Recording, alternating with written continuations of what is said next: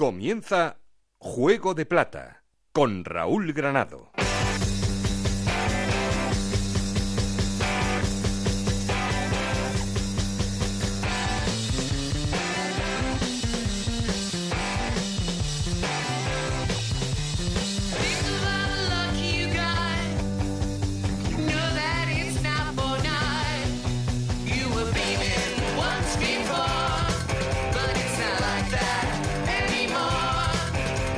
¿Qué tal? Muy buenas, bienvenidos al capítulo 24 de Juego de Plata, el podcast de Onda Cero en el que os contamos todo lo que pasa en la Liga 1, 2, 3 y en Segunda División B.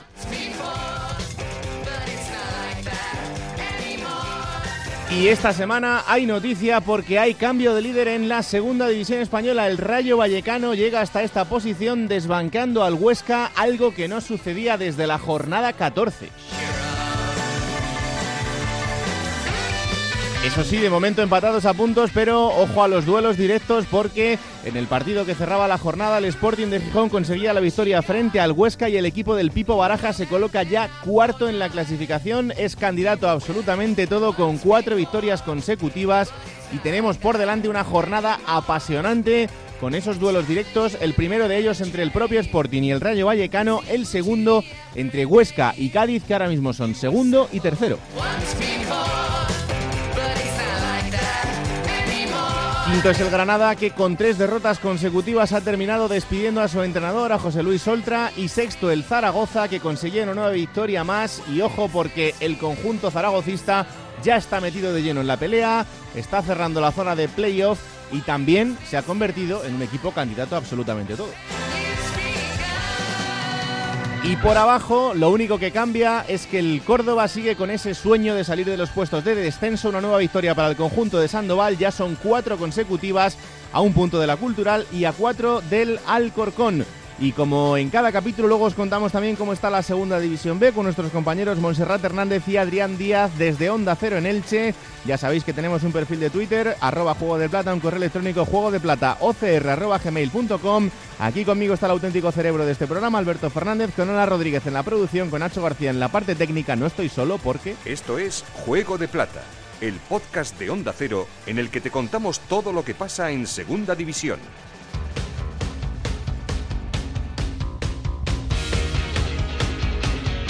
Y como siempre, antes de arrancar con el análisis, vamos a poner en orden resultados y clasificación. Ana Rodríguez, ¿qué tal? Muy buenas. Muy buenas, jornada 31 en segunda división que comenzaba con la victoria del Albacete 1-2 ante el Sevilla Atlético, 1-2, mismos resultados que conseguía el Zaragoza ante Osasuna, empate a 1 entre el Lorca y el Barça B, 2-1 ganaba el Lugo al Alcorcón, 0-1 victoria del Cádiz ante la Cultural Leonesa, victoria también del Valladolid 2-1 ante el Almería, 3-2 ganaba el Rayo al Reus, 2-1 victoria del Oviedo ante el Granada, 0-2 victoria a domicilio del Córdoba ante el Nastic de Tarragona, 2-0 victoria del Numancia ante el Tenerife y la jornada terminaba con la derrota del Huesca 0-2 ante el Sporting de Gijón.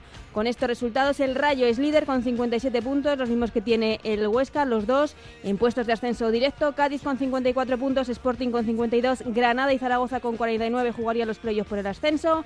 Séptimo es el Oviedo también con 49 con, 47, con 49 puntos, octavo el Numancia con 48, con 47 puntos están Valladolid, Osasuna y Lugo, décimo segundo es el Tenerife con 43, los mismos puntos que tiene el Albacete, décimo cuarto el Reus con 38 puntos, décimo quinto el Barça con 37, los mismos que tiene el Almería, décimo séptimo el Nastic con 36 puntos, décimo octavo el Alcorcón con 35 y en puestos de descenso Cultural Leonesa con 32 puntos, Córdoba con 31, Lorca con 19 y Farolillo Rojo una semana más, Sevilla Atlético con 16 puntos. ¿Quién te lo iba a decir, eh? ¿Quién te lo iba a decir hace unas hace semanas?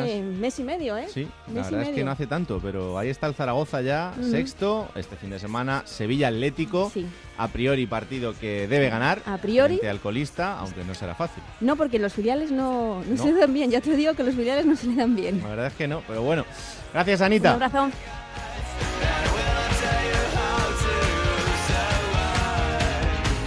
Bueno, vamos a hacer la llamada al no líder y hay que empezar así porque es la noticia del fin de semana, porque hay cambio de líder en segunda división, como os decía, aunque de momento con los mismos puntos Rayo Vallecano y Huesca, pero el conjunto rayista que con eh, ese gol a verás particular se coloca ahora mismo primero en la clasificación, pero el Huesca perdía en el último partido que cerraba esta jornada frente al Sporting y el equipo de Rubí sale desde de un puesto en el que estaba desde la jornada 14. Onda Cero en Huesca, compañero Rafa Feliz, ¿qué tal? Muy buenas. Hola, hola, muy buenas, Raúl. Pues ha llegado el día en el que el Huesca se ha caído de esa posición. Pues sí, se veía venir, ¿no? Eh, estaba el equipo que no acababa de jugar bien, la verdad que la cantidad de bajas que ha acumulado semana tras semana. Ayer, una vez más, pues claro, perdía a Alexander González, perdía a Gonzalo Melero, no tenía tampoco a Moy Gómez por la cláusula del miedo con el Sporting y por lo tanto son muchas bajas para un equipo que está muy justito de efectivos y y ahí estuvo la derrota por cero goles a dos con total justicia el Sporting de Gijón, que para mí ha sido el mejor equipo que se ha visto en el Alcoraz a lo largo de esta temporada y todavía se puede decir que el resultado es, eh, corto. Es verdad que también eh, iba a 0-1, mm. en ese momento el Cucho hizo una gran jugada que volvía después de dos meses y mandaba un balón al palo y en la contra anotaban el 0-2, que podía haber cambiado totalmente el partido, pero el fútbol es así, no supieron aprovechar esa gran ocasión que tuvo el Cucho y a la contra, como decimos, hacía el segundo Miquel Santos, el uruguayo del Sporting de Gijón, que lleva 15 goles ya y que está haciendo también una magnífica temporada. Al final, 0-2, resultado justo, a pesar de que Rescaldani también en el último minuto tuvo la oportunidad con un balón al palo al larguero, pero a pesar de ello el Huesca no está siendo el que, el que todos hemos visto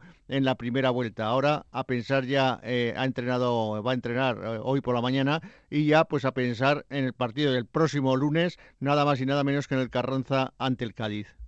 Em, dentro, de, dentro de lo que significan las, noticias en cuanto al Huesca en, los últimos días, desde luego que la mejor es la vuelta del Cucho. Eh, ya le vimos a un buen nivel en ese partido frente al Sporting de Gijón y tiene que ser el, hombre clave y primordial en, esta parte de la temporada. Sí, pero también me decía ayer el presidente eh, ahí en Huesca, dice, no podemos cargar toda la responsabilidad en un chaval de 18 años, ¿no? Para, para intentar subir a primera división y es verdad que es un hombre muy importante para ellos porque no tienen otro en la delantera como delantero centro puro y que las defensas no es lo mismo que juegue el Cucho a que no lo haga. Tienen que marcar más fijamente, no irse libremente al ataque y la verdad que es una referencia atacante muy importante en este momento para la Sociedad Deportiva Huesca, que como hablábamos, pues eh, fue un hombre fundamental en la primera vuelta junto con, con Gonzalo Melero.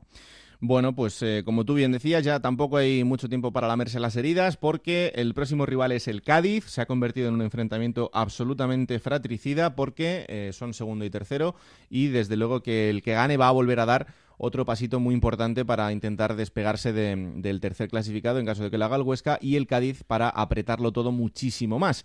Em, el Zaragoza es todo lo contrario. En el Zaragoza eh, se van contando los partidos como victorias y el equipo ya es sexto. Fíjate, Rafa lo decía ahora con, con Anita, hace nada, aproximadamente un mes y medio estábamos hablando de todo lo contrario, pero el conjunto de Nacho González que se ha metido ahí y que va a dar mucha guerra. ¿eh? Pues la verdad que sí, el artífice de todo esto es Lalo Garantegui, el director deportivo, que en el mes de noviembre, diciembre, cuando el Consejo de Administración estaba pensando en la institución de Nacho González, él confió en él, dijo que había que seguir adelante, pasase lo que pasase, y que por lo tanto él confiaba plenamente en el entrenador. Así fue, confió en él, a pesar de que ahora ya no hace cosas tan raras como en la primera vuelta, también es cierto, ¿no? Hmm. Que entonces eh, jugaban uno este domingo, al siguiente estaba en la grada, no iba ni convocado, y así uno tras otro. Al final ha encontrado ese 11 que le está siendo muy rentable y buena prueba de ello es las victorias consecutivas que llevan y sobre todo ganar en un campo como el del Sadar en Pamplona el pasado sábado pues dio pues muchísima alegría.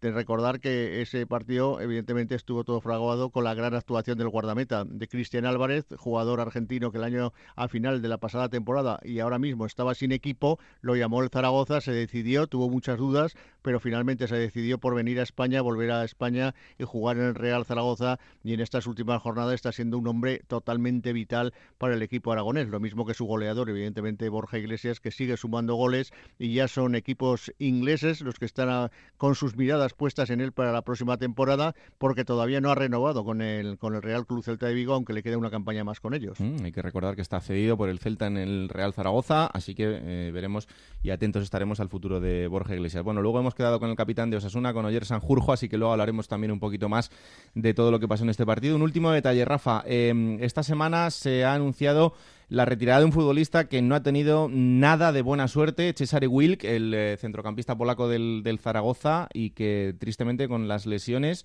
ha decidido decir adiós. Pues sí, la verdad que sí. Llegó procedente del Deportivo La Coruña hace un par de temporadas y aquí no ha tenido eh, minutos por culpa de la, de la rodilla. No la ha jugado no ha estado muy afortunado con dos operaciones en Zaragoza de ligamentos cruzados y ya pues ha visto que no puede. Se le dio ficha esta temporada, tiene ficha con la primera plantilla Real Zaragoza, lo ha intentado absolutamente todo, ha ido a masajistas de, de media Europa, pero ya se ha dado cuenta que no, que no puede seguir en el fútbol profesional al nivel que exige para, para un futbolista. Pues una pena porque solo con 32 años el centrocampista polaco tiene que abandonar la disciplina del Zaragoza y dejar el fútbol por las lesiones. Así que le deseamos mucha suerte en su nueva etapa a partir de, a partir de este momento. Gracias, Rafa. Un abrazo. Un abrazo muy fuerte. Alberto Fernández, ¿qué tal? ¿Qué tal, Raúl? Muy buenas. Bueno, pues hay cambio de líder. Eh, el Rayo no jugó su mejor partido, ni mucho menos frente al Reus. Terminó No. ganando eh, con un gol de Raúl de Tomás en el minuto 89, con otro hat-trick de Raúl de Tomás, que Tercero, lleva ¿no? tres. Sí, sí, sí. Y esto no sucedía en segunda división desde la temporada 97-98. Es un registro absolutamente increíble, más allá de los 18 goles que lleva ya el delantero cedido por el Real Madrid. Pero yo decía que mm, para ascender hace falta jugar muy bien al fútbol y tener un puntito de suerte. Suerte, eso es. Eso es lo que tuvo el Rayo el otro día. Eh, evidentemente no puedes fiarlo todo a eso porque no siempre te va a salir bien, pero sí tiene pinta de que este Rayo está llamado a hacer cosas importantes. Eh, la tuvo el Rayo, que aún un partido malo dio un golpe sobre la mesa, tenía la oportunidad tiro de ponerse líder y lo ha hecho. Eh, luego dependía de que el Huesca pinchase. También tuvo suerte- esa pizca de suerte el Sporting. Sí. Eh, también tuvo esa pizca de suerte el Zaragoza, también tuvo la pizca de suerte eh, el Córdoba ganando en los últimos minutos. Y con esto, a lo que quiero ir es que ya no son solo los equipos de arriba, sino que ahora mismo los que están encabezando la tabla de goleadores están marcando goles. Hmm. Mata, que también tuvo suerte el Real Valladolid ganando en el 89, eh, Borja Iglesias, Sergi Guardiola, Michael Santos, que está ya ahí con, con los de arriba.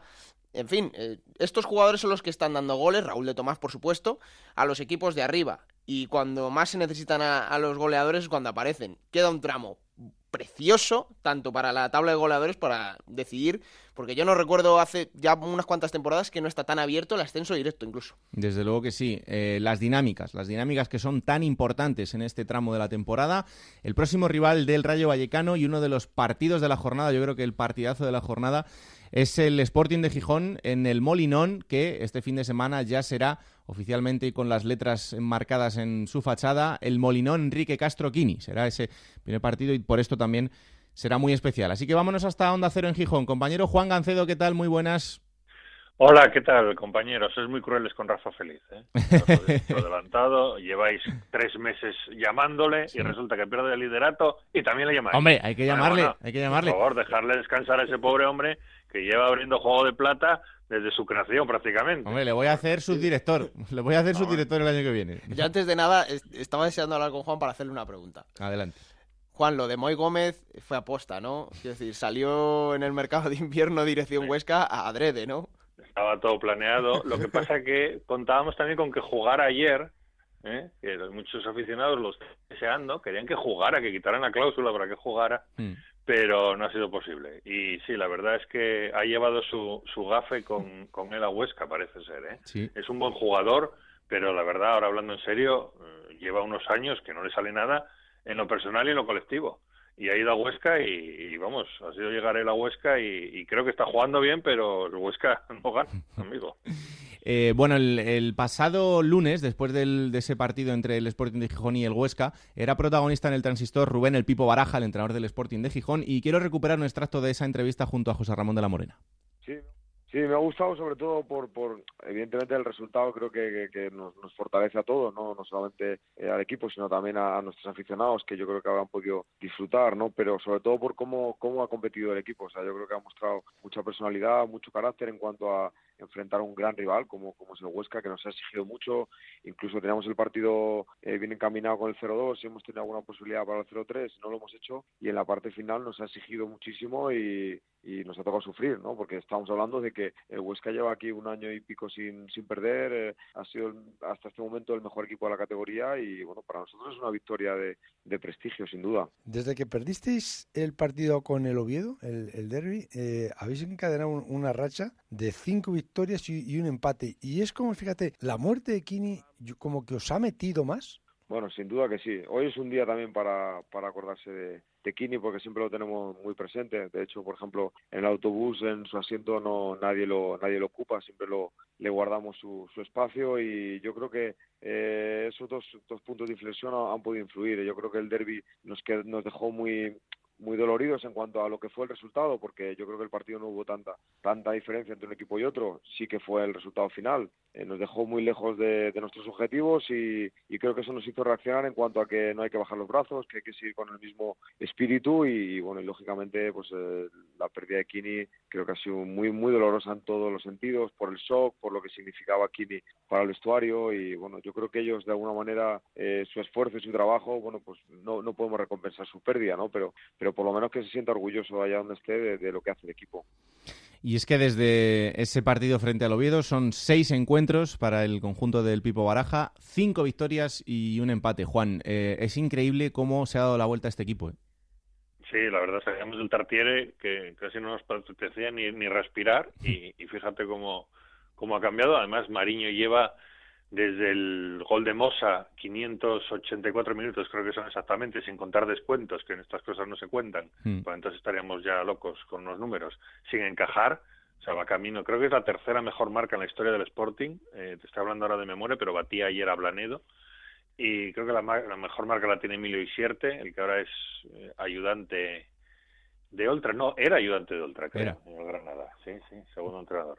Bueno, pues está el equipo, la verdad, en el mejor momento de la temporada. Eh, le quedaba la asignatura pendiente a domicilio, ganó, bueno, digamos que justito en Sevilla Mm. y rompió en la mala racha, pero ayer sí que ganó de forma rotunda en Huesca. Yo creo que fue el mejor partido con diferencia lejos del Molinón y el equipo ganó al líder donde no había ganado nadie y, y ganó y además ganó bien. Y la verdad es que ahora mismo está, yo creo que él y el Rayo son los dos que van en mejor dinámica, sin contar la Zaragoza que ya viene algo más retrasado. Pero sí, sí, parece que han puesto a la directa, la quinta marcha, el Rayo y el Sporting, que se van a ver las caras el sábado en el Molinón, partidazo, va a haber un ambiente espectacular, se va a llenar seguro el estadio, ya se llenó frente a la Cultural, aunque vinieron mil de afuera y no sé si vendrán tantos de Vallecas, da igual, porque se va a llenar. Hay 400 Y- entradas disponibles de momento, pero bueno. Sí, es que tampoco tiene muchas más el Sporting para sacar a la venta, ¿eh? porque entre 24.000 abonados, 29.000 que tiene de aforo, Claro. quedan 5.000 de arritas las que se queda el club para compromisos publicitarios, que son unas 2.000 o 3.000, pues quedarán a la venta otras 2.000 Mm. entradas habitualmente. Mandan al, al equipo contrario en función de lo que hubo en la ida, siempre lo hacen así, es decir, que mandará a Vallecas al Rayo en su día a Gijón, Mm. Y, y hay muy poco más a la venta, así que van a volar seguro, las entradas van a volar seguro y, y además no hay partidos en primera, con lo cual más motivo para que la gente vaya al Molinón y la hora es perfecta. ¿Vas a hacer un sitio en la cabina?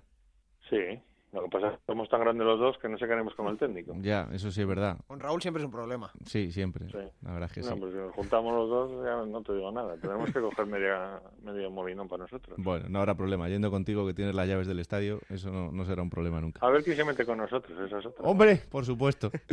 El sábado te veo, amigo. Un abrazo muy fuerte. Un abrazo a todos, hasta luego. Pues ahí está, ese partidazo que va a marcar el fin de semana seguro. eh, y si el Rayo consigue la victoria, pues dará un paso de gigante en Digo ese yo, camino a primera. Raúl, que escuchando a Mitchell por lo que él contaba, Hmm. y también eh, la sensación que él daba es que el Rayo ahora es líder también por el golaveras, pero no quiere tener esa responsabilidad. El Rayo es como si siguiera segundo y como si tuviera alguien siempre por delante. Es que ser líder, ahora ya nadie tienes por encima, ahora tienes que ser tú el que marca el paso. Yo creo que el Rayo no quiere oír ni hablar de eso. Es que eh, Mitchell está instalado en el discurso de la tranquilidad, de la tranquilidad, de la normalidad y de, aunque parezca un discurso muy manido, del partido a partido y el no fijarse más allá del, del siguiente fin de semana. Como eso le ha dado tan buen resultado, no quiere salirse para nada de eso, porque además está convencido de que fijarse, eh, todo el mundo sabe que el Rayo está llamado a, ascender, eso es claro y evidente. Por Pero eso, por eso. cargar a los jugadores cada semana, cada día, en cada entrenamiento de esa presión de saber que el, el objetivo del ascenso es lo que marca eh, la agenda y el día a día del club, él entiende que es perjudicial y por eso está instalado en ese, en ese debate que de momento le está, le está funcionando. Pero es, verdad Rubí en que el es el Huesca, en Rubí en el Huesca el discurso era, era ese, lo tenía fácil para Mm. decirlo porque el Huesca no- nunca nadie lo iba a pensar, pero como el Rayo sí, Yo por eso veo a Michel que quiere estar reticente totalmente con eso, pero a ver qué pasa. Bueno, luego hablamos con las peñas del Rayo y además eh, será un buen momento para preguntarles por algo que sucedió el otro día y es que hubo pitos al equipo en algún momento del partido y bueno, es curioso que los haya ahora con el equipo eh, en la semana en la que se pone líder. Ya digo que no fue el mejor partido del Rayo Vallecano, pero ojo, eh, ojo que el año pasado el equipo ha estado a un punto del descenso a, a la segunda división B, así que Ojo con la exigencia. Vamos hasta Cádiz porque el conjunto amarillo volvió a ganar, vuelve otra vez, parece, a esa senda de la victoria, ya con dos victorias consecutivas y será otro de los protagonistas el fin de semana, como os decía, con ese enfrentamiento directo frente al Huesca. Compañero Onda Cero en Cádiz, Manolo Camacho, muy buenas. Muy buenas, ¿qué tal? Bueno, pues eh, imagino que con alegría después de esa nueva victoria y pensando en lo que viene. Claro, y además que no sé si recordáis hace un par de semanas que aquí eh, la tarea pendiente, o más que la tarea pendiente, la obligación estas dos jornadas, con todo el respeto para Sevilla Atlético y para la Cultural, mm. era sumar 6 de 6 dos equipos en zona de descenso, sobre todo pues para llenar las alforjas para lo que venía, porque venían curvas importantes. Las dos primeras, pues fíjate, el Huesca y el Rayo Vallecano, primero y segundo, segundo y primero, eh, son los dos próximos rivales del Cádiz. Él ha retomado la senda del triunfo. Hablabais antes de esa pizca de suerte, también aquí ha habido una pizca de suerte en este último partido, en este caso eh, personalizada en, Cifuentes, que mm. tuvo intervenciones y de eso se quejó porque el Cádiz es muy difícil hacerle ocasiones, sobre todo si se pone por delante. La cultural tuvo varias ocasiones, además eh, desde, el, desde el interior del área, ¿eh? llegaban hasta el interior del área, pero en cualquier caso se sacó el partido adelante, se sumaron los tres puntos para las curvas que vienen ahora. El partido eh, frente al Huesca es el lunes, aquí no ha caído especialmente bien, mm, habitualmente yo creo que en ningún sitio cae bien un lunes, pero si encima es lunes santo, que aquí también hay mucha tradición mm. cofrade, hay procesiones eh, desde el viernes de Dolores hay procesiones en Cádiz, el domingo de Ramos y el lunes santo, por supuesto, y el resto de la semana, pues no ha caído del todo muy bien. Y en previsión, ante ese importantísimo partido ante el Huesca, que se le puede alcanzar a, puntos, y si se le gana por eh, diferencia de dos goles, le tendría el gol a, verás eh, ganado, ya que se perdió por la mínima en el Alcoraz. Bueno, pues el club ha lanzado una campaña en la que ayer ponía a la venta 2.500 entradas para abonados al precio de un euro. Se agotaron en tres horas, esas entradas se han agotado, mm. y ahora lo que se le pide a los aficionados que no vayan a ir, que estén viendo procesiones, que, que estén de viaje, que estén de vacaciones, pues que liberen su localidad para ponerlas también a la venta, ¿no? Y que el, estadio pues presenta un aspecto pues como pueda ser un sábado o un domingo, ¿no? Un poquito más de, público. Esas entradas se van a vender el domingo de Ramos y el lunes santo también para abonados y también al módico precio de un euro para que, para que el estadio presente un buen aspecto. Y en lo deportivo, pues parece que Álvaro vuelve a recuperar García en este caso, no hablo del míster, hablo del futbolista, parece mm. que ha recuperado otra vez la chispa con, ese gol que marcaba, ¿no? esa rapidez, ese estar pendiente del fallo y con dos toques, pues eh, meter la pelota en el interior de la portería de la cultural. Es importantísimo en este equipo las dos bandas y también un hombre Perea, que ha estado prácticamente entre lesiones, en pretemporada tenía que ser sometido a una operación de apendicitis,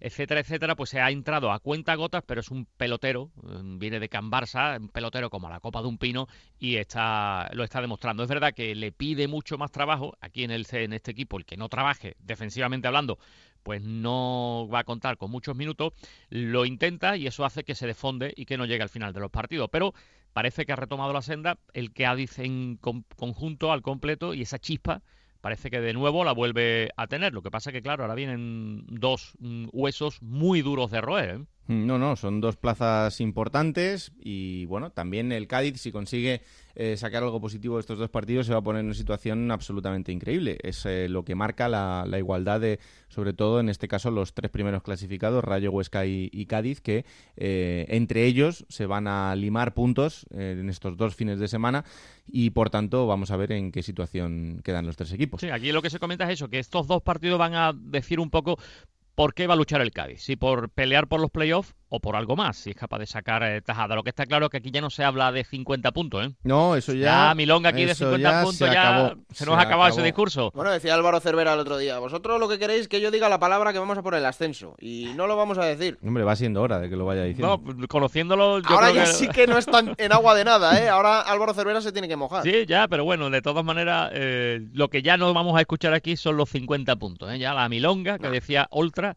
ya no hay milonga. Se acabó aquí. la milonga. Ya Y se se acabó. se Oltra. Y se acabó. Se acabó también Oltra, por desgracia para él. Pues sí, sí. verdad. A eso vamos. Gracias, Manolo. Un abrazo. Un abrazo, claro que sí. Vamos hasta Granada porque esa es otra de las noticias del fin de semana, la destitución de José Luis Oltra. El equipo es quinto, pero llevaba tres derrotas consecutivas y ya veníamos hablando en las últimas semanas de esas malas sensaciones a otro equipo que tiene evidentemente también esa presión por ascender a Primera División. Compañero Onda Cero en Granada, Pedro Lara, ¿qué tal? Muy buenas. ¿Qué tal, Raúl? Buenos Bueno, días. pues, al final esa presión, ese objetivo y sobre todo las tres derrotas han terminado con la etapa de Oltra en el banquillo. Sí, sí, bueno, sobre todo ese tobogán, ¿no? De, de resultados, esa mala racha, el mal comportamiento del equipo fuera de casa. Más allá de que José Luis es una persona que, que sabe reunir cariño y que efectivamente pues es querido prácticamente en- por todos lugares por donde pasa, pero bueno, el club ha determinado que a pesar de que el equipo siguiera en, en fase de ascenso, pues eh, tenía que encaminar una senda diferente y que una mayor regularidad y sobre todo no poner en riesgo ni siquiera eso, no su participación en fase de ascenso. Y, y ayer determinó por la mañana, muy temprano, en torno a las 12 del mediodía prácticamente, estaba ya la decisión tomada y además una decisión que ha venido respondida por una segunda medida no demasiado no demasiado comprendida, ¿no? Hmm. y es eh, que el- las riendas del equipo las toma el técnico del filial, Pedro Morilla, que no tiene prácticamente ninguna experiencia en el fútbol profesional. Claro, es que sale. Este es el, el punto importante porque quedan 11 partidos por delante, el, el equipo está en esa situación de, de- de, bueno, de, de estar metido en la pelea absolutamente de lleno, pero mm, poner a un técnico, con todos los respetos, que está en el, en el filial en Segunda División B, eh, con el equipo también en una situación un poco peculiar, arriba abajo, eh, a enfrentarse a este tramo final de la temporada y con ese objetivo tan claro de meterse en las posiciones de ascenso, parece un poco atrevido, Pedro. Sí, sí, no, no, no, no tiene, no tiene, no tiene ninguna explicación y no se le explica prácticamente ningún aficionado, porque, a ver, Oltra no ha conseguido el objetivo de, de estar en ascenso directo, que es lo que realmente quiere el club. El club siempre ha estado con el discurso desde el principio de temporada que hay una gran plantilla, que es la mejor plantilla de la, de la segunda división. Es verdad que es la más cara. Ahora, de ir a la más cara a la mejor, Mm. eso ya es otra cosa. Sí, desde luego. y, y que por lo tanto, bueno, pues habría que estar, habría que estar como primero o segundo de, de, de la categoría, ¿no? Eh, eh, Oltra no lo ha conseguido, pero es que tampoco lo ha conseguido desde el filial. El filial se ha hecho una plantilla efectivamente nueva, exactamente igual que ha pasado con el primer equipo, pero que ha estado coqueteando ahí, que me meto o no me meto, pero al final no está y se ha alejado la última semana del objetivo. Mm. A mí me da la sensación, y lo que se comenta, lo que comenta la gente que conoce eh, el ambiente interno, que ha sido un calentón del propietario. Sí, porque no es normal determinar el cese del entrenador cuando no tiene un repuesto garantizado. Claro. Y, y bueno, es decir, echas a Ultra, porque es verdad que el, el interior del vestuario estaba incendiado desde hace algún tiempo. Había mucha gente que estaba borrada y muchas vacas sagradas que no se contaban absolutamente para nada con ella y te puedo dar unos cuantos nombres, por no decir bastante, algunos que tú conoces incluso. Eh, y eso había que apagarlo de alguna manera, porque es verdad que incluso el playoff, eh, es decir, la, la decisión deportiva podía estar justificada, poco más o poco menos. Pero de ahí a que el relevo no estuviera preparado, bien, eh, eso hace que pensar que efectivamente el propietario es el que toma la determinación, se calienta y dice, oye, a este tío hay que echarlo fuera, y no había un relevo preparado. Y ante esa urgencia se determina lo lógico y lo más fácil. Oye, ¿a quién tenemos en la casa? El del filial, venga, pues este mismo. Y yo creo que eso es lo que ha ocurrido finalmente. Bueno, pues en esta nueva situación el Granada tiene que recibir al Numancia, otro rival directo, porque el Numancia es octavo con 48 puntos, solo un punto menos que el Granada, así que eh, partido vital también el que va a tener el conjunto nazarí este fin de semana y eh, muy atentos estaremos a lo que pase con el futuro del equipo y también de su nuevo técnico al frente del, banquillo, pero desde luego que es una situación curiosa. Gracias, Pedro. Muy bien, Raúl. Fíjate, Raúl, que yo creo que lo que le ha pasado factura a Oltra es que cuando el Granada no ha podido ganar, ha perdido. Es decir, porque eh, ha tenido muy pocos empates, los que tiene Granada, muy Sí. pocos empates, pero son 16 victorias, yo creo que está bien, o sea, no es como para echarle. Yo personalmente tampoco la entiendo la decisión, pero que es verdad que cuando el Granada no ha podido ganar, siempre ha perdido, y eso yo creo que es lo que le ha, costado el puesto. Bueno, vamos a hablar con el protagonista de la semana. Ya os decíamos antes que íbamos a intentar esa comunicación con el capitán de Osasuna. Osasuna que perdía este fin de semana en otro gran partido de los que hemos visto en esta jornada 30 31 en, en segunda división. El eh, Osasuna que perdía en ese partido y 1-2 frente al Real Zaragoza en ese partido en el que, como os decía, el Real Zaragoza daba ese paso hacia adelante. Pero eh, Osasuna sigue siendo protagonista porque también está metido en la pelea, aunque ahora mismo fuera de los puestos de ascenso, es décimo, pero con 47 puntos a solo dos de la zona de playoff. Así que vamos hasta Onda Cero en Pamplona, compañero Javier Saralegui, ¿qué tal? Muy buenas. Hola. ¿Cómo está el equipo a pesar de esa derrota? Pues mira, mm, todavía un poco incrédulo, eh, que era la sensación además que comparte con la afición, pero a la vez el equipo satisfecho de ver la respuesta del público y de ver que ganó muchas cosas Osasuna, no ganó ningún punto, pero ganó la conexión con la grada, ganó el reconocimiento de su afición que también lo necesitaba, con esa sensación de cómo demonios hemos podido perder ese partido después de haber rematado 11 veces entre los tres palos eh, y de haber lanzado 12 corners y de haber tenido un montón de ocasiones y un dominio de balón y un atrevimiento que es justo lo que pedía su entrenador y lo que se habían conjurado para hacer y lo que hicieron. ¿no? Tiene una, todavía una mezcla de, sensaciones raras. Pues vamos a preguntarle al capitán, a ver cómo está el equipo. Oyer Sanjurjo, ¿qué tal? Muy buenas. Hola, buenas. Increíble que perdierais ese partido. La verdad es que son de, los típicos que dices, bueno, lo juego 100 veces y lo gano 99. Sí, sí, o sea, totalmente. Como decía Saralegui, ¿no? Una sensación rara, ¿no? Porque no sabría cómo eh, denominar, ¿no? El partido final superioridad en todos los sentidos eh, con el Zaragoza, pero esto del fútbol, esto de la competición, ya sabéis que es cuestión de eficacia, es cuestión del que acierta y el que aprovechó esos eh, momentos fue el Zaragoza y, nada, hay que felicitarles, ¿no? Porque no es fácil tampoco eh, ante un rival nosotros, ¿no? Con cómo planteamos el partido y que mm, bueno, no se vinieran abajo y siguieran peleándolo y al final obtuvieron el premio. Entonces, mm. bueno, eh, no sé, eso es un poco el, el resumen que te puedo hacer. Y encima con un Cristian Álvarez que estaba inconmensurable, o sea, es que daba igual como tirarais que lo paraba todo. Sí, es de las típicas tardes, ¿no? Que, que, le, que le, salía todo, ¿no? O sea, eh, todos hemos vivido tardes de esas y el otro día Cristian pues eh, se, se marcó un partido espectacular, ¿no? La verdad que tiene mucho mérito, hizo un partidazo en toda regla y, y bueno, eh, mucha culpa de que el Zaragoza se llevase los tres puntos fuera del claro. Mm. Oye, eh, en ese partido tú ves la quinta tarjeta amarilla, eh, en esa tarjeta el árbitro dice en el acta que te la saca por agarrar a un contrario, pero luego mm, Borja Iglesias te muerde. Sí, bueno, a ver, sí que es verdad que era ya un poco fruto de la impotencia, ¿no? Que habíamos competido un partido Borja y yo espectacular, ¿no? Un partido de fútbol en toda regla entre un delantero y un defensa y fue muy bonito el lance que tuvimos entre los dos, ¿no? Al final cada uno peleábamos por lo nuestro y, y así se lo reconocí al final del partido. Me fui dolido, pero le, le, le, di la enhorabuena por haber marcado los dos goles y por haber porque bueno ayudó a que ganase el encuentro Zaragoza no pero sí que es verdad que en esos momentos de grandes pulsaciones no de que, vas al límite yo le hago bueno lo agarro quizás eh, malas maneras, ¿no? O sea, me ganó la tarjeta también merecidamente y él también con ese, en ese momento, en ese instinto de, de bueno, pues de calentura, eh, me, propinó un mordisco, sí, en el dedo. Bueno, ¿qué se le va a hacer? Es un detalle feo, pero mi detalle también de agarrarlo del cuello en ese momento también fue feo, quiero decir, cosas de la competición. Eh, le tengo por muy buen chaval, además de un grandísimo jugador que lo está demostrando esta temporada, y por eso me, llamaba la atención cuando, cuando lo veía después del partido, eh, en un detalle que no vimos eh, durante ese partido, pero sí que es algo que, desde luego que es curioso. Bueno, más allá de, esta derrota, mm, no sé cómo estáis en cuanto al objetivo de la temporada, porque en este momento de máxima igualdad en el que prácticamente desde el cuarto hasta el decimosegundo todos tenéis opciones claras de estar en el playoff, eh, quizá el, que patine un poco en estos dos, tres partidos eh, puede perder un poco esta, esta, este privilegio ahora mismo.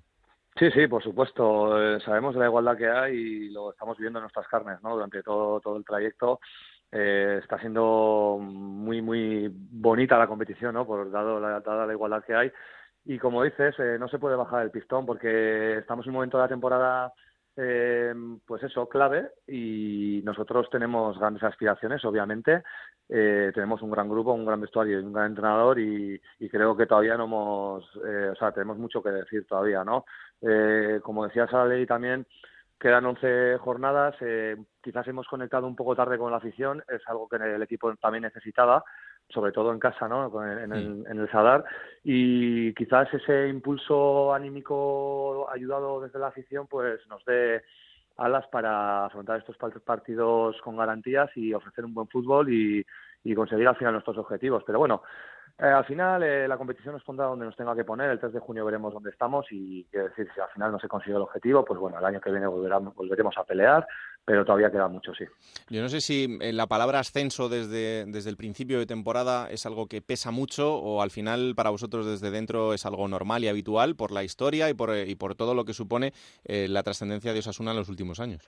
Hombre, a ver, nosotros lo hemos llevado con naturalidad, ¿no? Sabiendo que un recién ascendido, pues obviamente se puede marcar ese objetivo, ¿no? Mm. Pero sí que es verdad quizás que, que, que, se ha enfocado o se ha hecho una lectura quizás errónea, ¿no? Desde arriba también, desde pretemporada, ¿no? Somos el rival a batir, eh, son mensajes que, que al final, hombre, la mochila, si metes ese tipo de mensajes, pues pesa, ¿no? Como bien dices. Y, yo creo que había que haberlo enfocado, pues que era un equipo recién descendido y que estaba haciendo un proyecto interesante, que, que con toda la ilusión del mundo y con toda la ambición íbamos a intentar conseguir el objetivo de subir, porque al final aquí estamos para, para bueno, pues conseguir subir a la máxima categoría, ¿no? Pero que que bueno, que, que, hay que ir con paciencia y había que ir sentando las bases, ¿no? Yo creo que tenemos un equipo muy interesante y, como te digo, pues si este año nos sirve para subir, hemos eh, creado unas bases y unos cimientos importantes, sí. Saraley, ahí tienes al capitán. Pues eh, yo lo que hay que decirle eh, es que ya se ha dado cuenta de, lo que quería la grada, ¿no? Esperemos que el cuerpo técnico también lo vea, que lo que querían era esto, era esta pelea. Ayer Roberto Torres nos defendía cuando le decíamos, jo, Roberto, eh, habéis jugado mejor que en Albacete, habéis perdido, y defendía aquel empate de Albacete diciendo ya, pero que no es fácil a veces jugar contra 10 con, dos líneas de cuatro. Yo creo que el equipo sacó todo su potencial, en defensa sigue sigue fuerte, sigue firme, y lo que entiendo yo es que eso, que, que ya os ha llegado ese mensaje de que esto es lo que quería la afición, que sí, sí se puede perder, ¿no?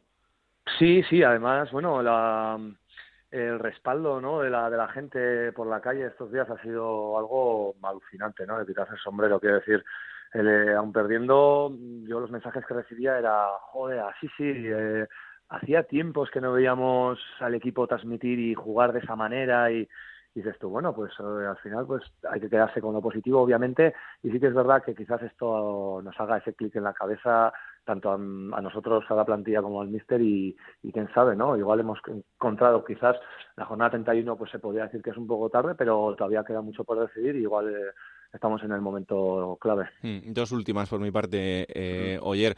Para alguien como tú que lleva más de 200 partidos ya con, la camiseta de Osasuna, en lo personal, ¿cómo estás? ¿Cómo lo ves? ¿Has visto pasar a este equipo eh, por todas? Unas buenas, otras no tanto. Eh, no sé, en este momento, ¿cómo ves el futuro del equipo?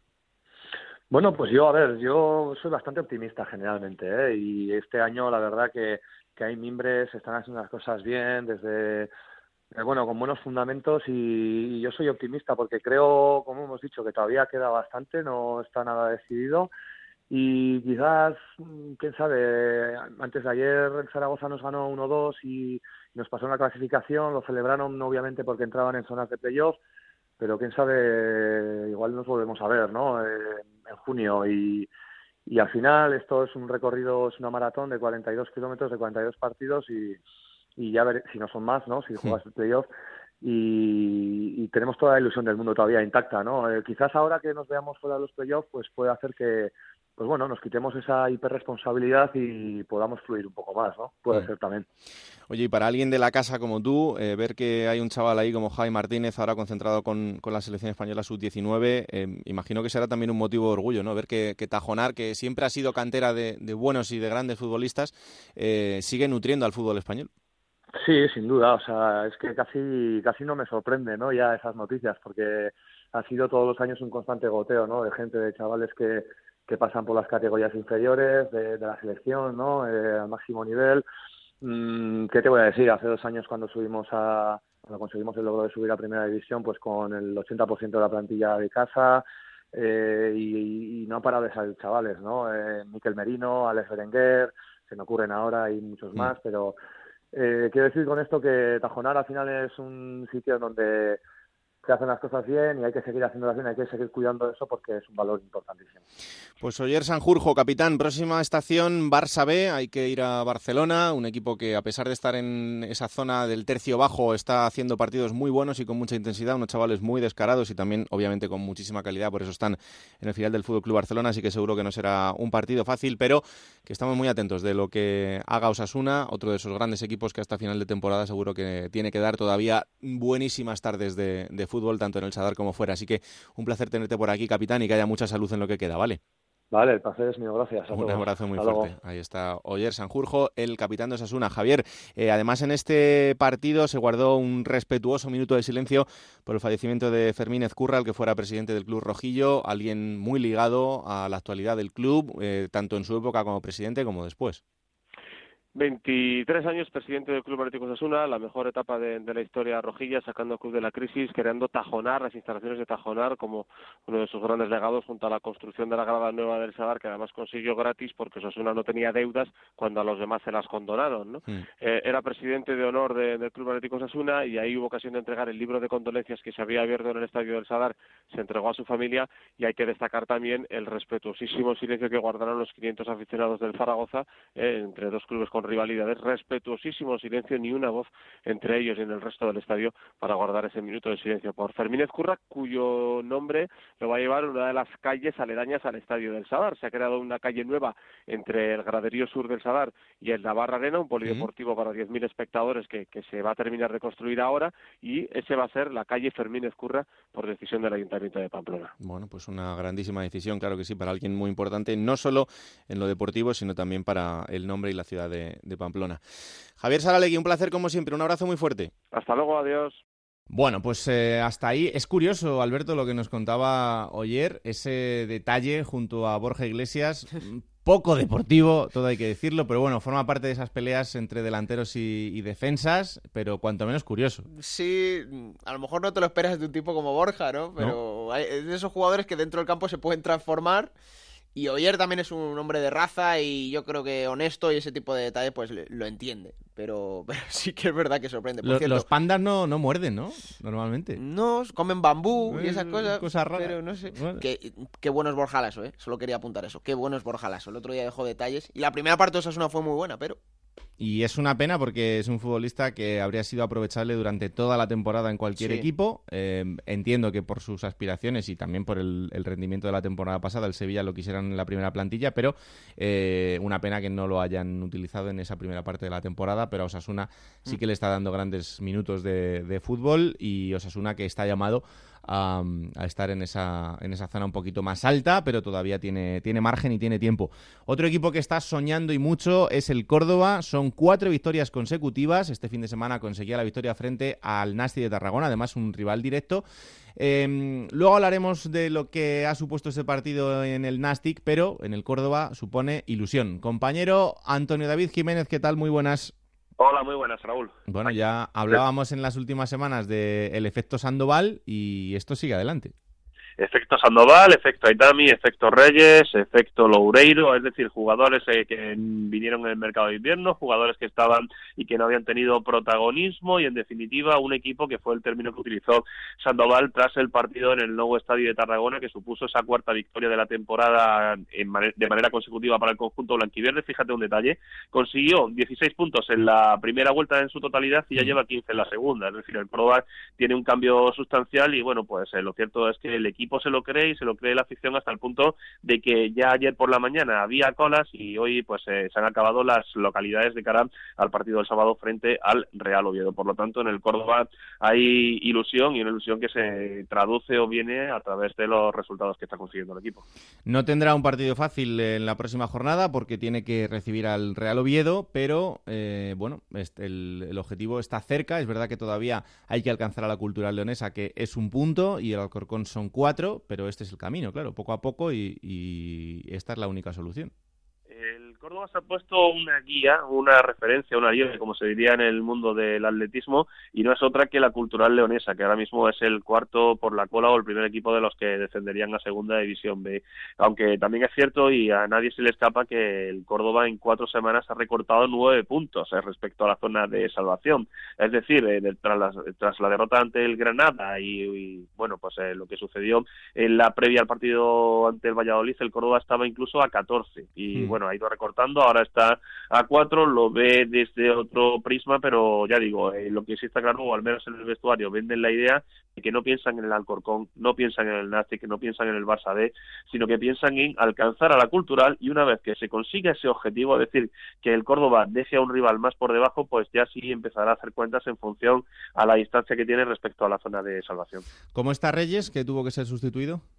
Reyes tiene una elongación, es decir, fue más por precaución que por otra cosa. El jugador sintió un, pinchazo, como, como se suele decir, y la idea que tienen, el equipo ha empezado a entrenar hoy a las cuatro y media preparando ese partido ante el Oviedo, es que Reyes vaya con precaución, vaya tranquilo, no fuerce, y si está para el partido del Oviedo bien, y si no para pensar para el Numancia, porque lo que sí está claro es que está empezando a dar esos eh, minutos de calidad que le hacen ser un jugador distinto en la categoría, y la prueba es evidente. En los tres últimos encuentros, tres asistencias suyas, han supuesto nueve puntos para el equipo de Sandoval. Para eso lo fichó el Córdoba, para marcar la diferencia y calidad tiene. Es verdad que lleva un tiempo inactivo, pero eh, la calidad no se pierde y por eso es uno de los hombres que tiene que ser muy importante, está llamado a ser muy importante en este tramo final de la temporada, en ese sueño del Córdoba de salir de los puestos de descenso.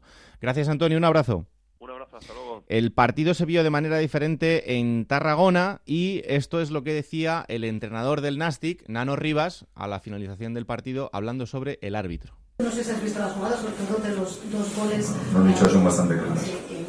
Nastic de Tarragona, eh, ¿cómo calificarías esta actuación arbitral? No sé si es escandaloso o es una exageración. Mm, es que, es que si digo lo que pienso, igual me, me busco un problema. Si digo lo que pienso, igual me busco un problema. ¿Vale? Entonces, esto no lo puedo controlar, lo que tengo que controlar es ahora recuperar. Mis jugadores, que son los que están jodidos ahí dentro, porque han hecho un trabajo, ya te digo, eh, un esfuerzo tremendo en un partido que era muy importante y, al final no hemos podido, no hemos podido sumar y, esta es la realidad. Compañero en Tarragona, Pedro Rodríguez, ¿qué tal? Muy buenas. Hola Raúl, buenas. Bueno, es verdad que viendo sobre todo los goles del Córdoba, pues eh, nos deja muchas dudas en cuanto a la legalidad. Sí, sobre todo yo creo que, que, Nano a lo que se refiere sobre todo es al primer gol en el que hasta cuatro jugadores de, del Córdoba están en, fuera de juego por las imágenes que, se pueden ver eh, en, las repeticiones. Y la cara de Nano era un poema cuando, cuando acabó el partido. Y sobre todo también eh, el gol que le anulan al Nastic en, la primera parte por un fuera de juego de Manu Barreiro que, no es, que hubiese supuesto el empate y que, y que nadie sabe qué hubiese pasado a partir de de ese momento y sobre todo también eh, lo que a Nano le cabrea es que era un partido clave para, para el Nastic porque el Córdoba era, era un rival directo y, y la victoria del Córdoba eh, complica mucho la vida a los de Tarragona y le da mucho, mucho aire al, conjunto andaluz. El principal problema del Nastic, y lo viene siendo desde hace eh, varias jornadas, es la irregularidad, ¿no? que, de momento eh, no está mostrando una racha de dos, tres partidos que le haga salir de esa zona y es lo que puede significar el, rumbo del equipo en, en las próximas jornadas, ¿no? Sí, y básicamente el, rendimiento del equipo en casa, que, hace más de tres meses y medio que no, que no consigue una victoria. Y, bueno, el otro día sí que es cierto que no mereció perder, incluso yo me atrevería a decir que no mereció ni, empatar el partido, mereció, mereció ganar el partido, fue superior al Córdoba, sobre todo en la segunda parte. Y, y cabreó a Nano el, el, arbitraje porque, porque al final eh, era volver a, ganar en casa después de, como te digo, desde diciembre, de, mm. que fue la última victoria contra, contra el Sevilla Atlético. Digo yo, Pedro, que podríais, yo que sé, de aquí a final de temporada jugar en el campo del Reus o ir a Cambrils a jugar, porque está claro que en el nuevo estadio mm, poco punto vais a sacar. Pues, eh, sinceramente, Alberto, eh, mucha gente aquí lo dice, ¿eh? claro. Que, que podríamos ir a jugar fuera, fuera de casa todos los partidos. Y curiosamente, eh, esta semana vamos a jugar al Corcón y luego vienen dos partidos seguidos en casa. O sea que imagínate, imagínate el panorama Bueno, que, que tenemos en Tarragona, que, que, que no- las, las próximas tres jornadas, dos partidos son en casa. Sí, pero tranquilos, si el Alcorcón empieza marcando, no os preocupéis porque le remontan todos, ¿eh? O sea que con eso, tranquilidad. No, es verdad que es eh, otro enfrentamiento absolutamente clave este fin de semana porque el Nastic y el Alcorcón están separados ahora mismo solo por un punto, así que el equipo que consiga la victoria este fin de semana Es clave en Santo Domingo va a marcar también esa zona baja y, y ese- esa distancia con, con la zona de descenso. Pero bueno. Vamos a ver lo que ocurre en ese partido. Por cierto, eh, Álvaro Vázquez, desde que ha llegado al equipo, le ha cambiado el paso también. ¿eh? Lástima esa lesión. Sí, llegó, llegó eh, en invierno, llegó a buen, a buen nivel y justo cuando, cuando estaba marcando se lle- llegó la lesión, se, se, aceleraron los, los plazos de recuperación, volvió, volvió en el, en el partido contra el Granada, que jugó 15 minutos, y esta semana salió titular, se le vio un pelín eh, todavía fuera de ritmo, pero tiene que ser un jugador muy importante en, en este tramo final, en este tramo final de, de temporada para el Nastic. Bueno, pues atentos también a ese partido del fin de semana entre Alcorcón y Nastic y lo que pase para marcar esa zona baja. Gracias, Pedro. Un saludo. Un abrazo. Un abrazo muy fuerte. Bueno, vamos a ese momento en el que le damos voz a las peñas este fin de semana. Para que no me dijerais que la cosa era corporativista, pues eh, hemos esperado, hemos esperado un poquito para darle voz a las peñas del Rayo, que luego ya, la ya- pluma. ya sabéis, que luego me lo estáis diciendo, que ay, como es el Rayo y tal. Bueno, pues hemos esperado para que no os quejéis. Así que sí, le ha llegado el turno a las peñas del Rayo Vallecano y eh, recibimos aquí, es un honor, claro que sí, al eh, amigo Ángel Domínguez, que ha sido durante muchos años presidente de la Federación de Peñas del Rayo y que ahora sigue ligado también a las peñas. Hola, Gelo, ¿qué tal? Muy buenas. Hola, buenas, buenas Raúl. Bueno, pues aquí estamos con el, con el Rayo líder, así que no había mejor semana para hablar con las peñas del Rayo que esta, por lo menos en lo deportivo. Parece que sí, yo estoy defiendo un poco el, co- el por corporativismo, como sería la palabra esa, y yo creo que estaba esperando a que nos pusiésemos de líder. O sea, Claro, cualquier claro. mejor momento que para hablar desde lo alto de la tabla. Pues eh, el equipo, es verdad que desde principio de temporada todo el mundo pensaba en ese objetivo del ascenso, pero claro, es que después de lo que pasó el año pasado, eh, a pesar de que la temporada afortunadamente terminó bien, con el equipo salvándose de ese descenso, eh, bueno, pues eh, es verdad que dejaba ciertas dudas hasta que empezase a rodar el balón, ¿no? Exacto, no, hombre, la composición de la plantilla teóricamente daba para ser optimistas, pero claro, si tú haces la mezcla de lo dura y difícil que es la categoría de la segunda división, que hace que muchas veces puedas tener un escenario teórico de una plantilla muy, muy competitiva, pero que luego no se acaban de adaptar, pues por lo menos genera un poco de dudas, no tanto por la concepción de la plantilla, sino cómo se iban a adaptar a la categoría. Y por suerte el equipo ha ido de menos a más y ahora tiene una línea en el momento importante de la temporada claramente ascendente y, y con altísimas posibilidades de lograr el objetivo. Hmm. A ver, Gelo, el otro día es verdad que el Rayo no juega su mejor partido, pero consigue la victoria frente al Reus y además justo esa semana en la que eh, por lo menos ese día iba a ser líder hasta que terminase el último partido. Y el otro día en Vallecas hubo pitos. Es verdad que fueron pocos, pero hubo pitos al equipo y eso Mitchell en sala de prensa lo, lo dijo y dijo que bueno, que tampoco eh, quería que la gente perdiera un poco el norte. Yo no sé si la gente está viendo ya tan cerca ese objetivo del ascenso que le exige más que nunca al, al conjunto de Mitchell. Bueno, yo la verdad que los pitos fueron pocos y como suele pasar en ciertas cosas, las cosas negativas tienen más ruido que las cosas positivas, ¿no? Eh, entonces veníamos de una dinámica muy buena. El estadio yo creo que también con el pulmón desde el fondo de los bucaneros digamos estuvo arropando el equipo lo que pasa que es cierto que hubo algunas lagunas que digamos que la gente un poco más crítica pues aprovechó un poco pues para hacerse notar ¿sabes? O sea, pero bueno yo lo vi que fueron unos momentos aislados y yo creo que hay que quedarse más con la parte positiva de cómo arropó al equipo el resto del estadio y quitando esos minutos puntuales, ¿sabes? O sea, yo creo que no hay que darle trascendencia. Ha venido bien que se haya comentado después de un partido, pues para hacer ver que la gente que vaya al campo y sobre todo cuando estamos tan cerca del objetivo es para ayudar y apoyar al equipo. Cuando pide el árbitro al final que critique si no te ha gustado un jugador menos, una jugada, un planteamiento, pero que del minuto 1 al 93 hay que estar todos los que vayan al estadio eh, apoyando al equipo al máximo porque si precisamente una cosa que es reconocida por la afición visitante es lo que arropa al estadio, al equipo con la afición, pues, oye, pues vamos a poner todos el plus de nuestra parte pues para que se consiga el objetivo, que los jugadores en un momento que a lo mejor por lo que sea no les salen las cosas, pues con ese respaldo de la grada pues se sienta apoyado y en la siguiente jugada sí que les salga.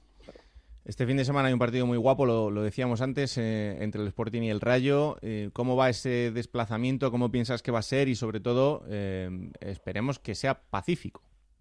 Bueno, de lo de Pacífico ya confiamos. De hecho, la parte me consta que la parte de la Federación van a colaborar y van a participar en un homenaje que se va a dar a Enrique Castroquini. Eh, normalmente en este tipo de, actos se suelen hacer algunos hermanamientos previos con las aficiones, o sea que yo creo que va a ser una fiesta antes, durante y después del partido, eh, porque al final, oye, son dos equipos que tienen una trayectoria de primera división, pero si te dicen que cuando se cruza el calendario van a estar primero contra el Sporting en puestos acariciando los puestos de ascenso, uf, por nadie te lo, no lo podía pensar. Entonces, el calendario nos ha deparado este partidazo, pues oye, pues yo creo que los que tengan la suerte de acudir van a disfrutarlo mucho y lo van a vivir. Y hombre, pues la gente, pues la verdad que cuando la dinámica del equipo es positivo, positiva, pues la gente se anima un poco más a desplazarse. Se está viendo los últimos partidos. La previsión que estaban dando eran de unas 400 personas para acompañar al equipo, que tienen mérito sabiendo la plaza que es y poco las dificultades por la fecha de Semana Santa y las dificultades también en algunos casos hoteleras para encontrar plazas. Pero que vamos, va a ser una, por lo que yo estoy palpando, una auténtica fiesta del fútbol. Mm.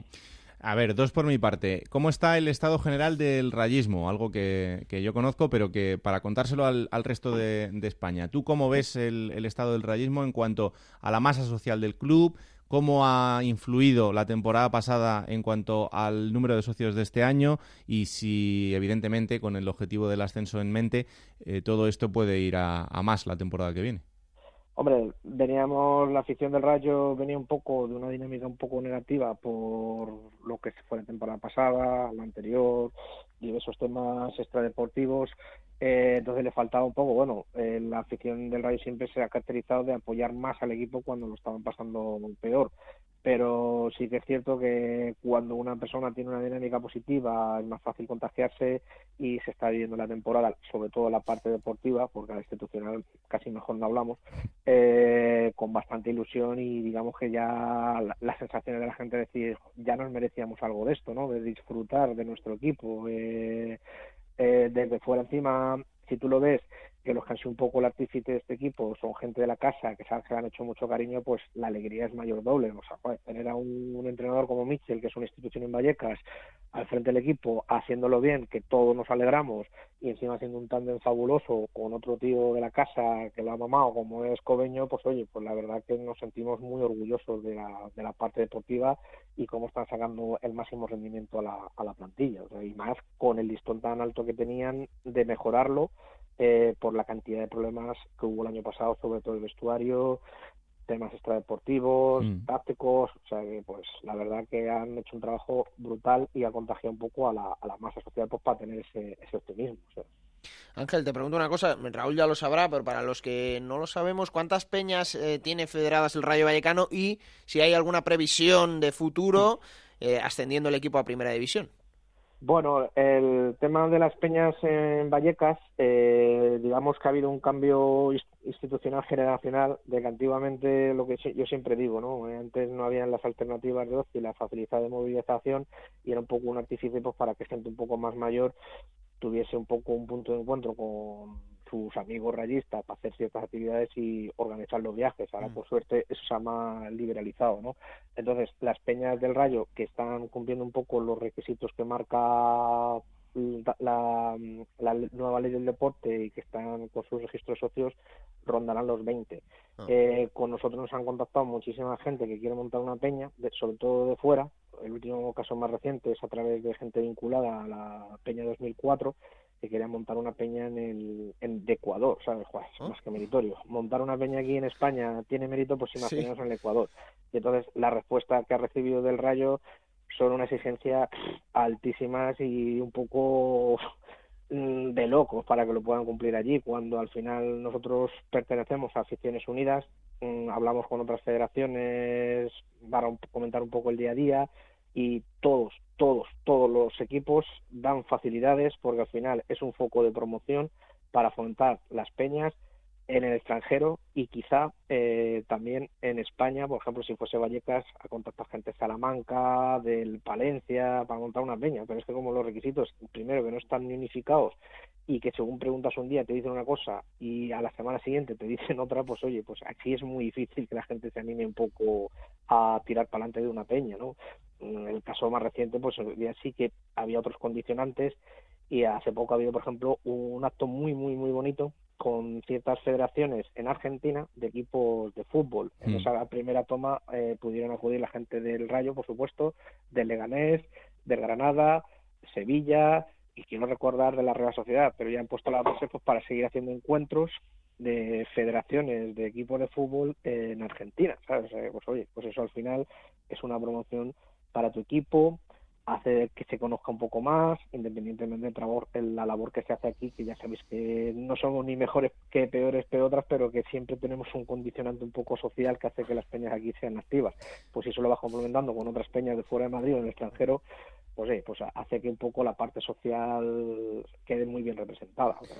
Bueno, te hago la última, que voy fatal de tiempo, Gelo. Eh, siempre dejamos el eh, espacio final para que el equipo en cuestión decida si quiere eh, quejarse, alabar o eh, decir algo en cuanto a la relación con la directiva. Yo sé que en esto tendríamos eh, una hora entera de programa para que, para que que nos nos contases todos y nos pusieras en antecedentes. Pero dentro de todos los problemas que hay entre la gestión social en el Rayo Vallecano y esa paz social que es inexistente y que creo que está bastante lejos de, de poder conseguirse, eh, ¿cuál es la mayor queja que tiene la afición del Rayo con respecto a su directiva?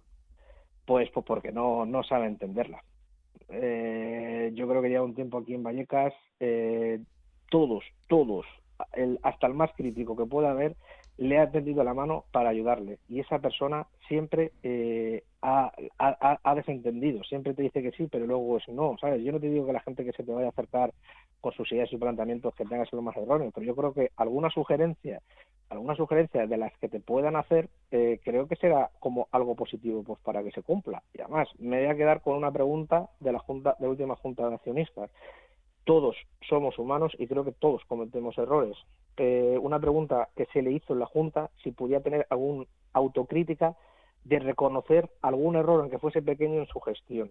Y él dijo que no, que todo lo había hecho perfecto. Pues una persona que no tiene autocrítica, no sabe escuchar a la gente, no sabe entender esa idiosincrasia, pues yo creo que así es difícil que cale en el barrio, en la afición y que amplíe la comunión que siempre ha sido reconocida como equipo y afición, unidos por un sentimiento. Mm, Cuando no tienes esa mentalidad y esa cercanía con la gente, pues es difícil, ¿sabes?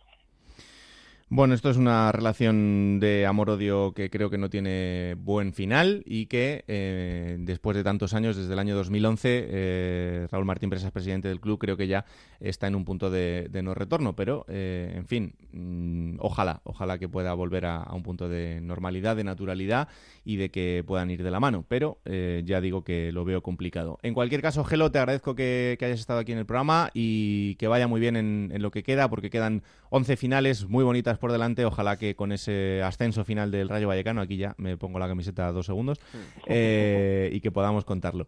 Gracias, Gelo, un abrazo fuerte. Nada, y gracias a vosotros por ser el altavoz un poco de los equipos un poco más de otro escalón por debajo. Que agradece.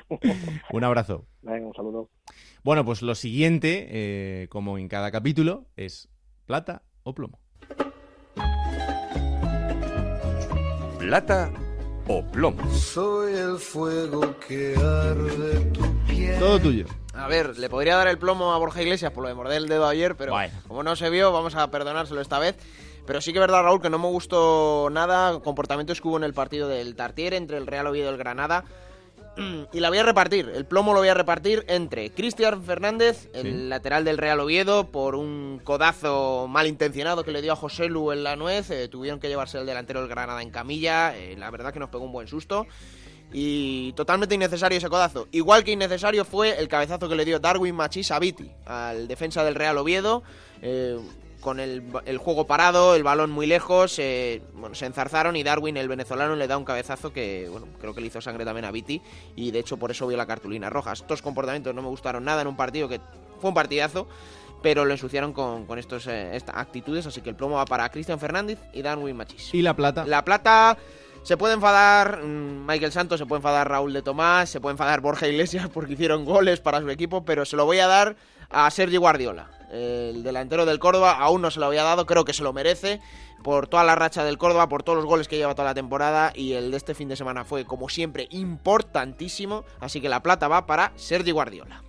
Bueno, pues ahí están la plata y el plomo de este fin de semana. Lo siguiente es conocer la curiosidad que nos acerca el compañero de barca David Marín. Hola David, ¿qué tal? Muy buenas. Muy buenas Raúl. Toca hablar del Real Zaragoza, que está en una espectacular racha de seis victorias seguidas y ocho jornadas sin perder, que le ha hecho entrar en zona de playoff por primera vez esta temporada. Ya era hora, dirán los buenos seguidores eh, maños. Seis victorias que suponen la mejor racha del club desde el último ascenso a primera, el de la temporada 2008-2009 cuando aquel Zaragoza venció seis partidos seguidos entre las jornadas 36 y 41, que le sirvieron para certificar el retorno a la máxima categoría, que el final de temporada fue espectacular, ya que el Zaragoza no perdió en ninguna de las 17 últimas jornadas. Y una racha de seis victorias seguidas que adquiere ya tintes eh, históricos, ya que el actual Zaragoza está a solo un triunfo de la mejor racha de la historia del club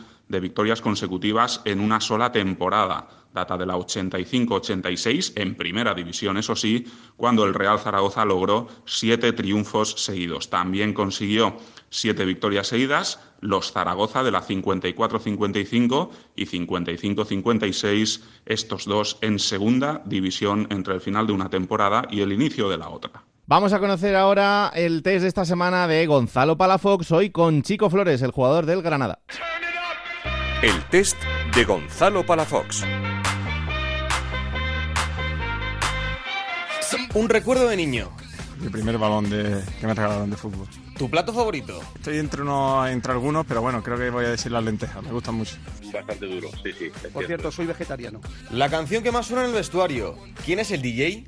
La canción es que suenan varias, es que según quién la ponga. Si la ponen, por ejemplo, Darwin Peña, es un poco más de reggaetón, sudamericana.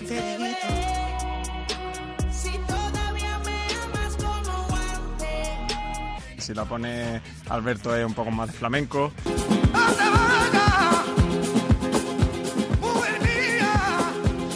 Eh, no sé, cada uno es, es diferente, suena de todo un poco. Quédame la mandanga y déjame de té. Dame chocolate que me ponga bien. Dame de la negra que hace buen olor. Que con la María vaya colocón. ¿Con quién tirías de cañas? ¿Fernando Alonso o Mar Márquez? Si se puede ir con los dos, pues eh, me iría con los dos, ¿no? ya que son unos grandes deportistas españoles. Ha dicho el mago Po mm, que cuando esté con Fernando Alonso, que si queremos, hace desaparecer a Roberto Gómez donde esté. Ah, pues me apunto. Un animal con el que te identifiques. Un animal con el que me Pues. A ver, no, no sé. eh, Puede ser que sea con el, con el león, ¿no? Aunque me gustan todo tipo de animales, pero el león, ¿no? Que es rey de la selva. ¿Tiene miedo, Chico Flores? No, a nada. Eh, nunca. Creo que siempre he tenido bastante personalidad, he sido valiente en la vida y, y creo que, que no hay que tenerle miedo a nada en la vida. Una serie que sigas. Desde hace ocho años, creo, eh, The Walking Dead. ¿Tres futbolistas referentes? Siempre, siempre ha sido mi referente, aunque ya está retirado. Ha sido Lucio, de- que jugó en el Inter, en el Valle eh, de Múnich, el Valle de Leverkusen. Y yo creo que los otros tres siguientes creo que son pues eh, Beckenbauer, de haberlo visto por vídeo, eh, Puyol, que ya está retirado, y Sergio Ramos, que, que ahora mismo es, puede ser que sea el mejor eh, central del mundo. Lo mejor. Tres cosas que tiene que tener tu mujer perfecta. Eh, joder. Uf, no sé, no sé qué decir, que puede ser tres cosas que, bueno, yo creo que principalmente, ¿no? Que sea eh, buena, una buena esposa y buena madre. Eh, otra que, que, que le guste el fútbol. Y otra que, que me deje dormir, que me gusta mucho descansar y dormir. Lo más importante en la vida es... Es tener salud, ser feliz, porque la vida son dos días y, y no sabe, un día estamos, estamos de paso, un día estamos aquí y no sabe lo que puede pasar eh, de aquí a dos días, ¿no? Hay, eh, hay niños que le han entrado enfermedades, a, a gente que, que prácticamente ha estado sana y de buena primera, pues, pues eh, le ha venido una desgracia, ¿no? Por eso, ser feliz y tener mucha salud para ti y para tu familia.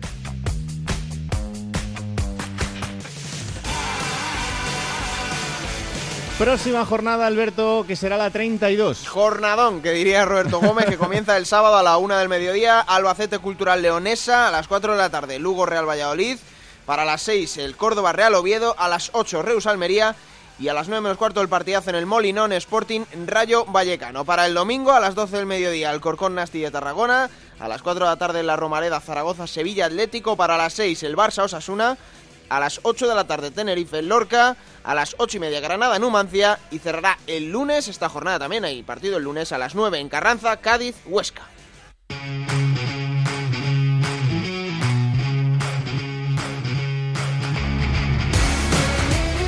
Y momento ahora en Juego de Plata para repasar lo que ha pasado en la segunda división B en la categoría de bronce del fútbol español. Como siempre, para eso nos vamos hasta los estudios de Onda Cero en Elche. Montserrat Hernández, Adrián Díaz, ¿qué tal? Muy buenas a los dos. ¿Qué tal está Raúl? Muy buenas. Hola, muy buenas Raúl. Bueno, pues vamos a arrancar con el repaso de los cuatro grupos, empezando Montserrate como siempre por ese grupo 3 donde el Mallorca empata, a pesar de eso sigue líder. Así es, eh, solo ha sumado dos puntos de los últimos eh, 12 disputados en las últimas cuatro jornadas y se mantiene en el primer puesto de la tabla. Y ahora tiene por detrás al Elche Club de Fútbol, que ha recuperado mucho tiempo después el segundo puesto en la tabla de clasificación tras vencer en el duelo directo por 3 a 0, soberbio repaso del equipo de Pacheta al Cornellá en el estadio Martínez Valero.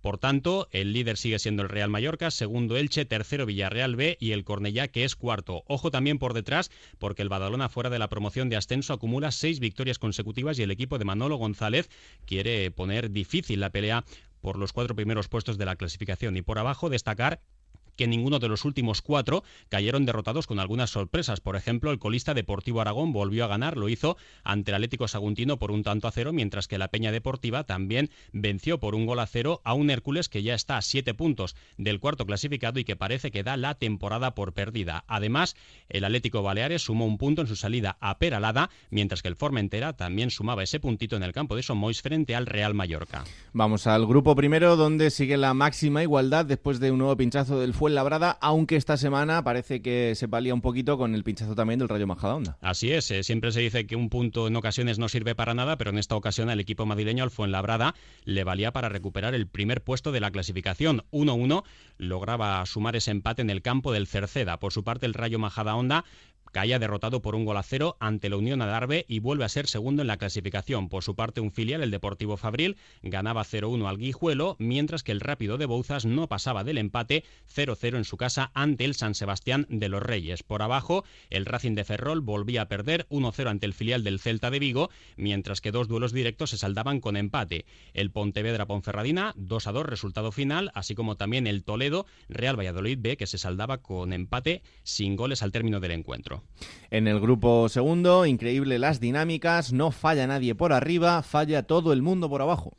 No creas, en realidad, eh, bueno, efectivamente, así como bien comentas, eh, ganaron los cuatro primeros clasificados y te iba a decir que fallan todos por abajo, incluso el equipo que marcaba la barrera por la permanencia también Sí. perdía. Por tanto, vencían los cuatro primeros y perdían los cinco últimos de la clasificación. Cabe resaltar que el Mirandés eh, lograba la victoria en Andúa por 2 a 0 ante el Caudal Deportivo, que es de los de abajo, el filial del Sporting 3-1 ante el Burgos, la Real Sociedad 2 a 0 al Logroñés, el Racing de Santander en casa que también se imponía 2 a 0 a la Morevieta. Por abajo los cinco últimos que no eran capaces de puntuar, la Peña Sport 0-1 en casa ante el Baracaldo, el Lealtad también perdía 1-0 ante el Guernica, Osasuna B 3-0, contundente derrota en el campo del Arenas, mientras que el Izarra, que ahora mismo marca la zona con la promoción por la permanencia, también cedía los tres puntos en su terreno de juego frente al Victoria 0-1 resultado final. Y por último, en el grupo cuarto, donde el Marbella sí que sigue a paso muy firme.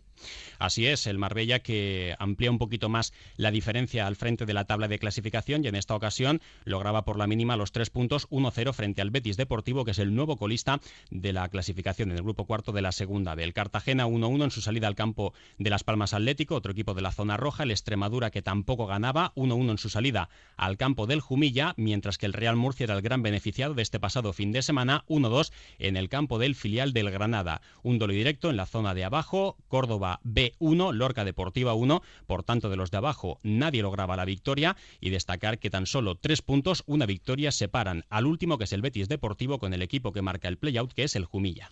Y el villanovense, que ojito, nos hemos colocado a cuatro puntos del playoff. ¿eh? Con gran actuación de su guardameta también. Estamos ahí, estamos ahí ya. Todo el mundo nos daba por muertos y ahí está séptimo el villanovense. Bueno, eh, Adrián, vamos con los detalles de la jornada y arrancamos precisamente con el Marbella. Sí, eh, con una reclamación de su afición, ya decimos, los medios de comunicación eh, nacionales vamos a hacernos eco de la reclamación de la afición del Marbella en el partido contra el Betis Deportivo. Reclaman eh, instalaciones dignas ya, con una pancarta y el cántico Estadio Nuevo ya. ¿Por qué contamos esto? Pues porque el Estadio Municipal de Marbella se encuentra en un estado muy deteriorado. Podemos decir, dicho coloquialmente, que se cae a trozos. lo podemos ver perfectamente con imágenes. Los fondos del estadio están inutilizables por su estado ruinoso y hay hasta goteras en los vestuarios y la sala de prensa. De hecho, según comentaban los compañeros de Marbella 24 horas, el Marbella le tuvo que pedir disculpas al entrenador del Betis Deportivo, Juan José Romero, porque tuvo que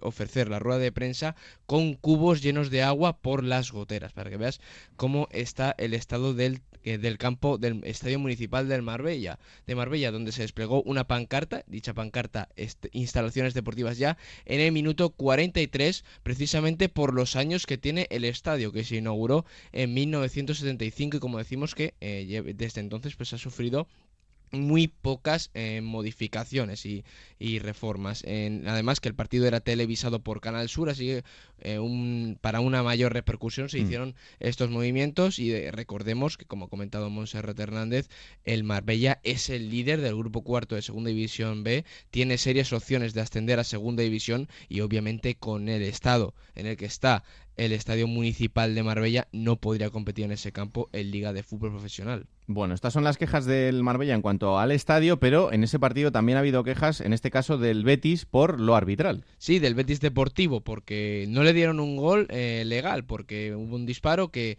se le coló a Will frente a las piernas y que se coló en la portería, sobrepasó la línea, pero el árbitro no concedió el gol. Eh, dicho acto, pues se exaltó a todo el banquillo del Betis Deportivo, que el árbitro expulsó a su entrenador, Juan José Romero, por ser el responsable del banquillo y comentaba eh, en el acta el árbitro que le había expulsado por decir que el balón había sobrepasado un metro. Minutos después de la expulsión de su entrenador, el capitán del Betis Deportivo fue expulsado eh, con 1-0 favorable al Marbella eh, por encararse con el árbitro, por ponerse cara a cara, casi nariz con nariz, y apuntaba el árbitro en el acta que había dicho, pero no ves que ha entrado por un metro. Yo debo decir que vi el partido en directo y sí que es verdad que el balón pasó la línea, pero tampoco me pareció eh, una jugada tan clara de gol.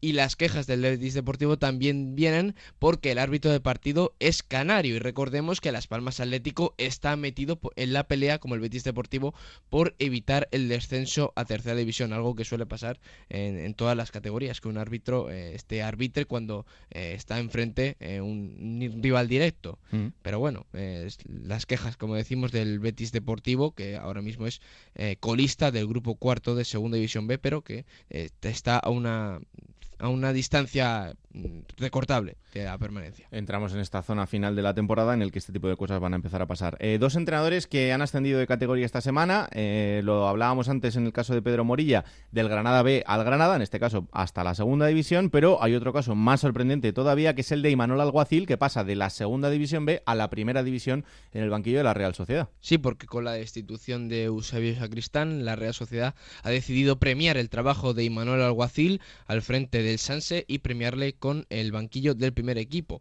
Algo que puede afectar en Segunda División B al Sanse, a la Real Sociedad B, que está ahora mismo tercera en el grupo segundo de Segunda División B y ahora con la pérdida de su entrenador, eh, pues puede caer. Ya decimos, el papel de Manuel Aguaciler estaba siendo muy importante en el filial de la Real Sociedad. A su sustituto en el banquillo del Sanse va a ser Aitor Zulaika, que estaba dirigiendo a la Real Sociedad C, que ahora mismo es quinta en el grupo vasco de tercera división. Un Aitor Zulaika que ya dirigió al Real Unión en segunda división B. Y el último detalle del que hablamos hoy es algo que a mí me sorprendía este, este fin de semana porque lo veía retuiteado por algún jugador, pero yo sé que tú me lo vas a saber explicar muy bien, eh, que es el director general del Cartagena. Sí, eh, Manuel Sánchez Brey, como decías, algunos jugadores retuitearon del Cartagena, retuitearon esos, esos mensajes del director general del Cartagena después del empate del equipo contra Las Palmas Atlético. El Fútbol Cartagena, que con los últimos resultados ha perdido la primera plaza del grupo cuarto de Segunda División B y hay quejas de la afición porque hay nivel suficiente en la plantilla para ser campeón, pero con los últimos resultados pues temen que vuelva a caerse el equipo como la temporada pasada y no hay suficiente confianza en parte del entorno en el técnico Alberto Montuagudo. Te voy a leer los tweets de Manuel Sánchez Breis que decía textualmente, siento ser tan claro, muchos creéis que ayudáis con vuestras críticas, respetables todas, pero es un tremendo error. No os dais cuenta del flaco favor que hacéis al equipo. No pido golpecitos en la espalda, pido vuestro apoyo en el Cartagonova, y si puede ser fuera de casa también. Cuando se ganan cinco partidos y se es líder sobramos todos. No hacen falta los halagos. La gente te ayuda cuando más lo necesitas. Así lograremos el objetivo. Y aquí el mensaje, eh, digamos, más duro. Mm. Dicho esto, podéis seguir despellejando al mister. Sí, a nuestro entrenador, que a veces se equivocará, pero nadie puede dudar de su implicación al 100% con vuestros, nuestros colores. En fin, podéis seguir. Las críticas, ya decimos, de Manuel Sánchez Breis. Hay que decir que Alberto Monteagudo lleva ya mm, dos temporadas y media en el banquillo del Fútbol Cartagena y la afición pues se teme que otra vez el equipo se vuelva a caer como la temporada pasada. Bueno, pues desde luego que no es algo habitual ver a un director general expresándose de esta manera y además hablando de su propia afición, pero seguro que estas quejas no, no caen en saco roto y que la afición del Cartagena sabrá recibirlas. Vamos a ver cómo, si bien o mal, pero eh, tiempo tendremos para analizarlo. Señores, eh, disfrutad del fin de semana y la semana que viene volvemos a hablar para que nos contéis cómo está la división de bronce del fútbol español. Un placer como siempre. Gracias Monserrate, gracias Adrián. Hasta la próxima, Raúl, adiós. Hasta la semana que viene. Pues eh, hasta aquí el capítulo 24, Alberto, de este juego de plata. Increíble la jornada que se nos viene por delante, así que la semana que viene será otro día para hablar de todo lo que pase. Ya lo hemos dicho, partidazos muy pendientes evidentemente por la zona alta de ese Sporting Rayo que va a copar casi toda la jornada, pero también del Cádiz Huesca, del lunes. Y por abajo, pues lo hablamos antes, es Alcorcón Nasti que, que va a decir muchas cosas.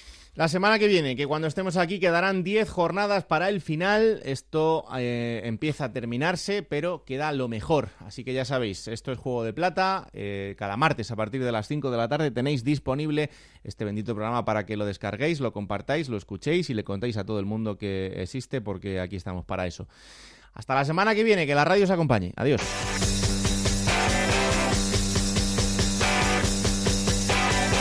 Raúl Granado, Alberto Fernández, Ana Rodríguez. Juego de Plata.